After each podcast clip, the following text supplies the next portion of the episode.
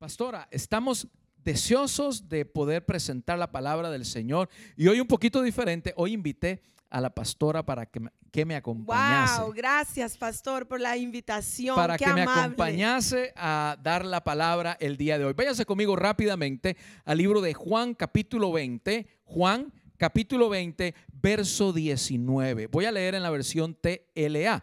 Los que están en nuestras páginas web pueden ahí mismo mirar el video y ahí aparece el lugar donde puedes, en el botón puedes abrir la palabra de Dios. Eso si están en nuestras páginas web de theawakeningchurch.cc o iglesianorthwood.com. iglesianorwood.com o punto ORG. Si estás en Facebook, pues te va a tocar abrir la Biblia o abrir tu teléfono ahí Amén. en Juan capítulo 20, verso 19 en la versión TLA. Leo para ustedes así, Juan capítulo 20, verso 19. Dice, en la noche de ese mismo domingo, los discípulos se reunieron en una casa. ¿Dónde se reunieron? En una en casa. una casa. Las puertas de la casa estaban bien. Cerradas. Las puertas de la casa estaban bien cerradas. Diga conmigo ahí, cerradas. Las puertas estaban bien cerradas. Dice, porque los discípulos tenían miedo de los líderes judíos. Jesús entró. ¿Cómo entró Jesús si las puertas estaban cerradas? Dice, Jesús entró, se puso en medio de ellos y los saludó diciendo, que Dios les bendiga y les dé paz. Señor, bendice esta palabra que acabamos de leer. Señor, que sea esa semilla que tú depositas esta, en este momento para bendición de nuestras vidas, Señor. Que dé mucho fruto al oyente. En el nombre de Cristo Jesús oramos. Amén Amén. Y amén. Amén. Acabamos de leer un pasaje donde Jesús recién resucitado, estaba domingo todavía, casi oscureciendo, y dice que se encuentra a los discípulos reunidos en una casa. No dice si Jesús tocó la puerta o no tocó la puerta, pero sí dice que la puerta estaba bien, Cerrada. bien cerrada. Y de repente aparece Jesús en medio de sus discípulos, los bendice y les dice paz. Y este pasaje, pastora, me llama mucho la atención porque muchas veces los cristianos hablamos, Señor, abre puertas. Oramos, Señor, abre puertas. Estamos clamando, Señor, abre, abre, abre y abre y abre puertas.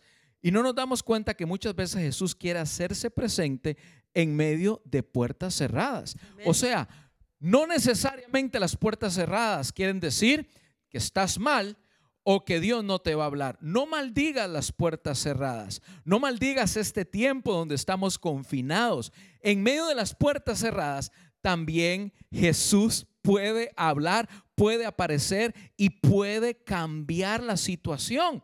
Recuerda que Él quiere transformar de la misma forma que llegó ese día a hablar, a bendecir y a dar paz a sus discípulos. Imagínate, pastora, qué ambiente hostil se estaba viviendo en esa casa, en ese momento. Había temor, dice la Biblia. Confusión, temor. Sin embargo, Jesús viene a decirles bendiciones y paz. Él viene a transformar ese tiempo negativo en tiempo positivo. Y es que no se extrañe, recuerda que cuando Dios es el centro de tu vida, el centro de tu familia, las cosas negativas suelen ser transformadas por la mano de Dios Amén. en situaciones positivas. Amén. Lo dijo así mismo José en el libro de Génesis, cuando dice que Dios convirtió todo lo que los malos, todo lo que la gente le había hecho negativo, Dios lo transformó en su favor, a su favor. Y Pablo dice en el libro de Romanos, todo obra para bien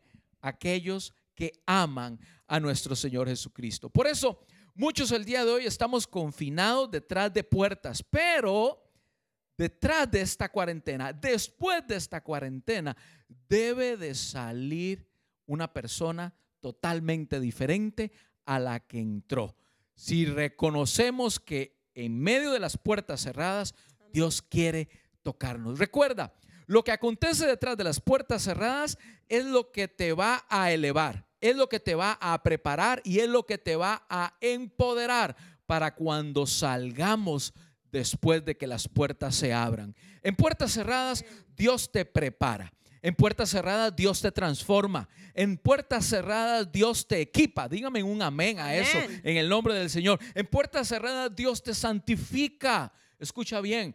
En puertas cerradas en puertas cerradas hay reconstrucción. Amén. En puertas cerradas Dios provee de herramientas que usarás para su gloria después de que las puertas sean abiertas. Detrás de puertas cerradas ocurren maravillosos encuentros. Por eso el día de hoy, si le tengo que poner un título a este mensaje, le pondría detrás de puertas cerradas. Detrás de puertas cerradas ocurren maravillosos encuentros de reconstrucción en la presencia de Dios. ¿No es así, pastora? Amén. Esa reconstrucción necesaria para que podamos seguir avanzando, no de acuerdo a nuestro plan, pero de acuerdo al plan del Señor. Eh, eh, en estos días hablábamos el pastor y yo acerca de algo que el Señor puso en nuestros corazones y que hoy queremos compartir con ustedes como una continuación al mensaje que el pastor eh, inició la semana pasada. Esta sería como la segunda parte y hay una tercera, así que mantente alerta, pero el día de hoy queremos compartir cómo em, lo que el Señor ha puesto en nuestro corazón y, cómo el Señor me, lo, dio, me lo puso en el corazón y quiero compartirlo con ustedes, porque ya el pastor y yo lo hemos hablado para traerlo el día de hoy. Cuando estamos en medio de situaciones conflictivas y diferentes a las que estamos acostumbrados, podemos tener la tendencia a sentirnos atribulados, a caer en tensión, en desesperación, etcétera. Y creo que eso es lo que ha estado ocurriendo en estos tiempos. Precisamente, eh, no, tiene que ver exclusivamente con la cuarentena como tal, porque hay algunos hermanos que han seguido trabajando, que tienen que salir, no, no se han visto todos confinados, pero sí nuestra realidad ha cambiado. Ha cambiado la realidad porque ahora tenemos niños en casa, pastor, todo el tiempo. Alguien los tiene que educar, alguien tiene que enseñarles la escuela o la- las clases de escuela o colegio. Em, em, eh, tenemos gente que no está trabajando. Hay estamos en un mundo diferente al que teníamos hace tan solo ocho semanas, quizás. Y toda esta realidad ha llevado a la iglesia a tener momentos complicados que están revelando áreas internas que estaban dañadas. Y el Señor me decía, o lo que yo podía ver, era como la iglesia, las personas, los cristianos, parecíamos con partes de un muro caído, pastor. Como que si tú pudieras ver una muralla alrededor de tu vida o de tu familia, habían partes caídas, pedazos caídos, puertas quemadas. Y el Señor me decía, este tiempo de confinamiento, de cambios, de reestructuración en la forma de vivir, ha sacado a la luz puertas quemadas y partes del muro que estaban caídos en medio de mis hijos. No es que la situación vino a quebrar el muro o a romper partes de tu muro. No, no, no. Es que esto vino a sacar a la luz lo que hay dentro de nosotros. Y yo lo podía ver como muros caídos, quebrados, puertas dañadas a nivel personal y a nivel familiar, que se ha hecho tangible por causa de la situación que estamos viviendo. Recuerda, hermano, que si nos vamos a la palabra del Señor, específicamente puedes leer el libro de Nehemías, que te da una historia muy clara, pero hay en todo el Antiguo Testamento encontramos cómo las ciudades eran protegidas precisamente por un muro, pastor. Los protegía de guerras, esa era la forma de protección que una ciudad podía tener. Esa, protección, esa seguridad, esa cobertura, esa ventaja que les daba tener un muro, es lo que hoy podemos ver que hay caído alrededor de muchos cristianos que le han echado la culpa a la situación, pero realmente el Señor me decía, no, no, no, todo lo que están viviendo simplemente está sacando lo que hay dentro. Y esos muros que están caídos y esas puertas que están quemadas, él las puede reconstruir. Hoy es tiempo de reconstruir muros, pastora. Amén. Hoy es tiempo de levantarnos y reconstruir. De la misma forma que Dios se encontró, que Jesús se encontró con aquellos discípulos en aquel cuarto, ¿qué fue lo que hizo Jesús? Pues Jesús reconstruyó la confianza de ellos. Jesús reconstruyó la visión que durante tres años estaba poniendo en ellos y que se vio amuinada, se vio destruida porque Jesús fue crucificado, en ese momento que aparece a todos los discípulos, Jesús está reconstruyendo esa visión, ese emprendimiento, ese poder. Jesús está reconstruyendo también esa confianza en sus discípulos. De la misma forma, hoy Jesús quiere reconstruir esa confianza, esa confianza que tú tienes de Él. Él quiere reconstruirla. quiere reconstruir varias cosas el día de hoy. Precisamente de eso trata el mensaje. Este es un tiempo de confinamiento y este tiempo ha hecho ver en muchos de nosotros estas murallas. Como decías tú, no es que esto lo provocó, no, no es que ya estaban ahí. Y sencillamente este confinamiento ha hecho que las relaciones, el día a día, provoca que esto, estos muros caídos han salido a la luz. Por eso no te pierdas la próxima semana que vamos a estar hablando de la parte 3. Hemos visto que estos muros caídos se dividen en dos áreas. El área personal, del cual queremos hablar el día de hoy, y del área familiar que es precisamente donde hay tantas fricciones, especialmente en este tiempo. Por eso no te pierdas la próxima semana cuando estaremos hablando del área familiar.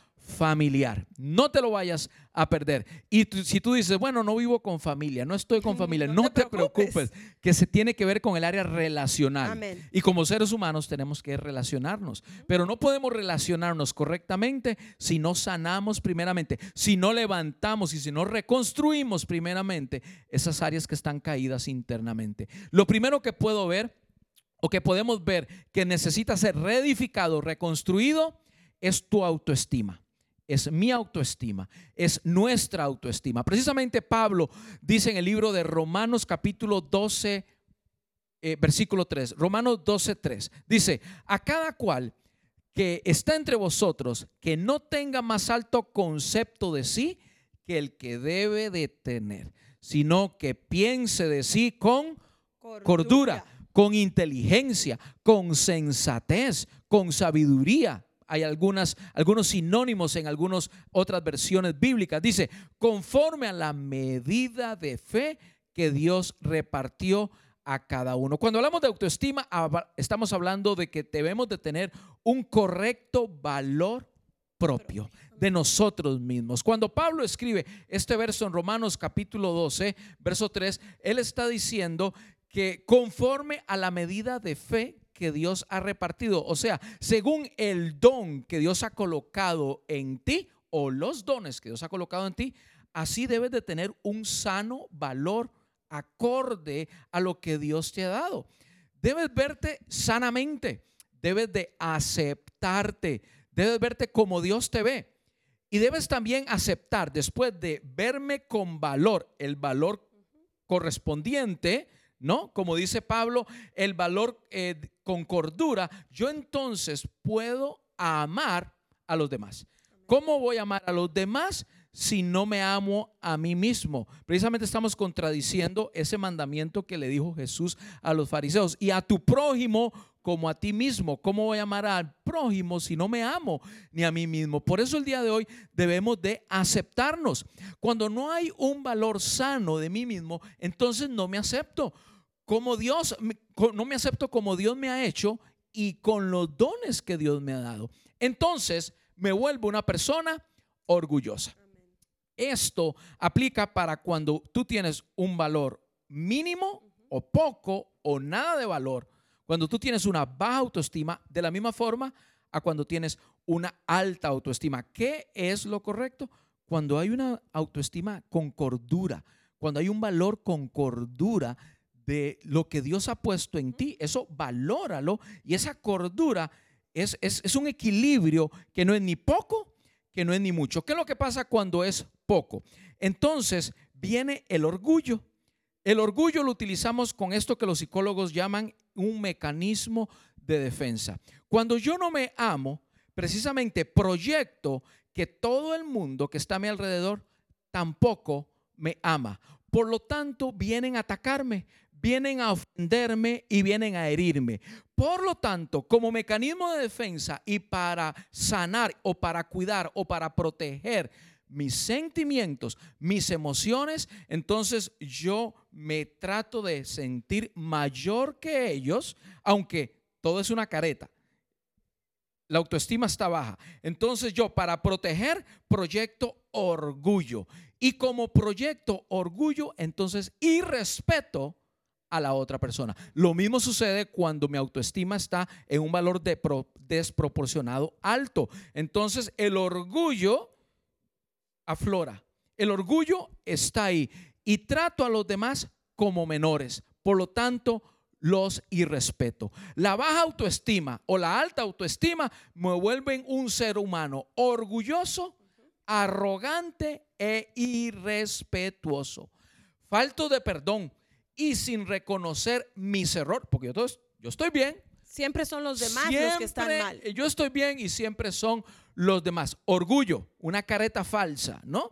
Eh, eh, me vuelven falto de perdón, me vuelven arrogante, me vuelve que no reconozco los errores que tengo, me vuelven malhumorado e impaciente. Escuche bien lo que hace un falso valor o un valor no adecuado en mi autoestima. Hoy es tiempo, pastora, de aceptarnos, de reconstruir las murallas de nuestra autoestima y darle el valor apropiado que te puedas ver como Dios te ve. Un hombre, una mujer llena de valores, lleno de talentos que Dios ha depositado sobre ti, pero pensar de ti mismo con cordura y amar a los demás porque tú te amas a ti mismo.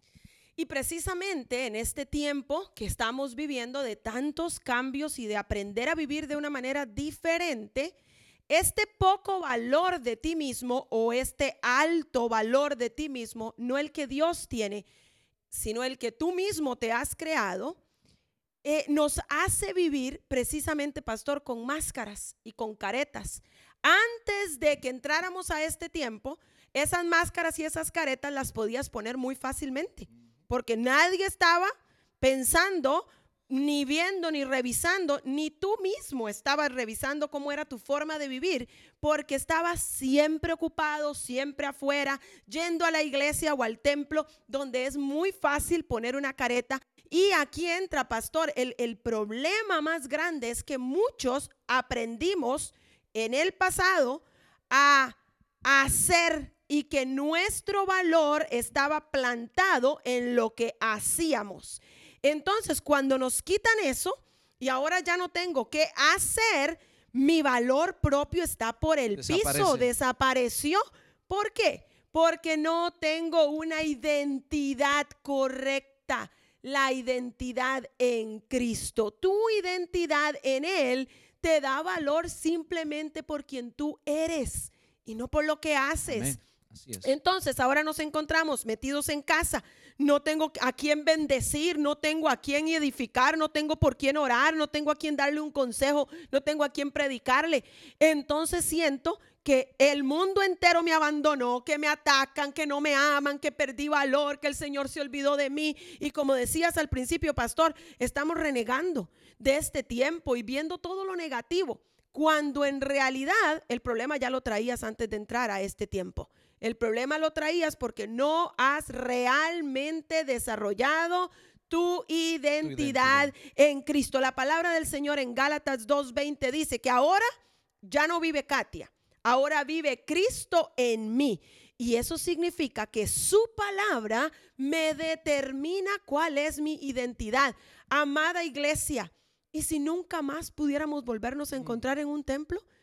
Y si comenzara la persecución y tú y yo no podemos volvernos a encontrar, por el contrario, nos tenemos que esconder. Es más, ni esta eh, proyección o transmisión podrías tener. ¿Qué sería de tu vida? ¿Empezarías a renegar contra Dios más aún? Entonces no eras tan cristiano. Es ahí donde encontramos los muros caídos que hay que reconstruir ahora, detrás de puertas cerradas. Dejar que su identidad empiece a aflorar en ti que no te dé valor lo que haces, que tu valor realmente lo determine quién eres en el Señor. Y eso va a provocar que tengas una autoestima sana. Sana. Y en esa autoestima sana vas a poder ver resultados positivos a tu alrededor, primero en ti y luego a tu alrededor. Vas a dejar de estar culpando a la gente.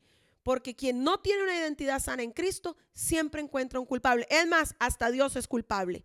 Y ahí estás reflejando que tus muros están caídos. Asimismo, otro muro importante que necesitamos reedificar, levantar, hablamos de la autoestima, hablamos del valor propio y de la identidad que tenemos en Dios.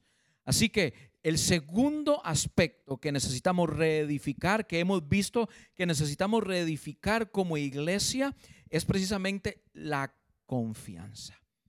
De la misma forma que Jesús llegó a aquella casa y restauró, reedificó la... Imagínate los discípulos ahí cabizbajos, renegando, Con temor de que los desmotivados, con temor. ¿verdad? Y no hay nada de malo en esto, son sentimientos Normales. que nacen del corazón y, son sentimientos con los que Dios nos ha, nos ha dado. Dios nos ha dado estos sentimientos. ¿Para qué? Para sentirlos precisamente. Entonces, en medio del temor y de la frustración, precisamente llega Jesús.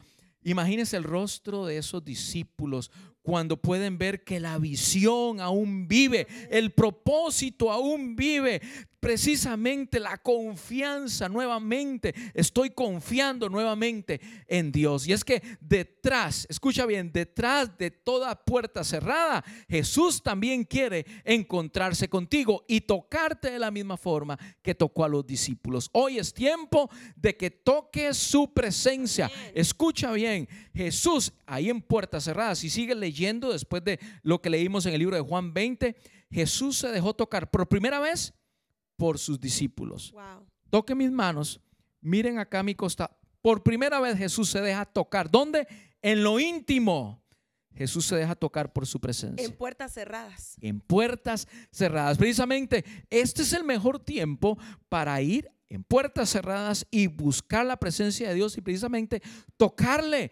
Cuando le experimentas detrás de puertas cerradas, podrás reconstruir la confianza de Dios y desaparecen los temores. Porque recuerda, cuando estamos en relación con Dios, cuando estamos metidos en la presencia de Dios, se genera un amor especial hacia Él. Él mismo vierte amor hacia nuestras vidas. Amamos más su presencia. Y recuerda, el perfecto amor. Dice el libro de Juan, primera de Juan capítulo 4, dice, el perfecto amor, el amor que surge en la presencia de Dios, el amor que surge en la intimidad con Dios, el perfecto amor echa fuera Él. Temor. Por eso, si tienes temor el día de hoy, hoy es necesario reedificar en puertas cerradas la confianza de Dios en tu vida. Por eso, pastora, lo que dijiste hace un momento, el ejemplo de Nehemías, hoy hacemos llamado a reedificar. Escriba conmigo ahí en su chat, ponga conmigo reedificar o deme un amén en el nombre del Señor y vamos, diga, vamos a reedificar nuestra, ¿qué? Nuestra autoestima, nuestra identidad en Dios y nuestra confianza en Él. Estos son dos aspectos que Dios ha puesto en nuestro corazón que debemos de reedificar como Nehemías. Y les dejamos de tarea, pastora. Yo creo que es importante que usted lea el libro de Nehemías desde el capítulo 1 al capítulo 13. Usted se verá y se, dará cuenta cómo Nehemías levanta los escombros que estaban ahí.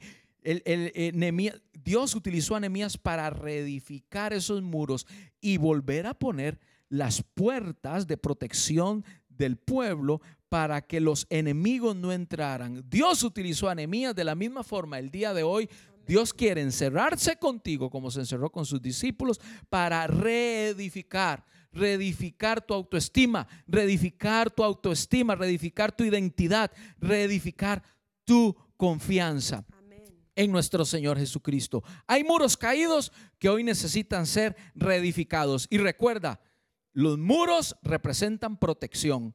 Para aquel tiempo fue protección para las ciudades. Hoy es protección para nuestras familias. Hoy es protección para nosotros mismos. Hoy es seguridad y confianza para nuestras familias. Hoy es plenitud para nuestras familias. Hoy es tiempo, iglesia, de reedificar en puertas cerradas. Recuerda, este es un tiempo importante para volver a levantar muros, para volver a edificar. Y en este momento, aprovechando este, este cierre de este mensaje, quiero pedirle a los chicos del Ministerio de Alabanza que pasen y me acompañen en un canto especial que les he pedido en esta hora para que el Señor toque tu vida, te ministre y que después de esta transmisión tú puedas, de, tú puedas reconocer, sí, es necesario reconstruir mi identidad, reconstruir mi autoestima, reconstruir mi confianza en Dios y que hoy sea un tiempo, que hoy sea un día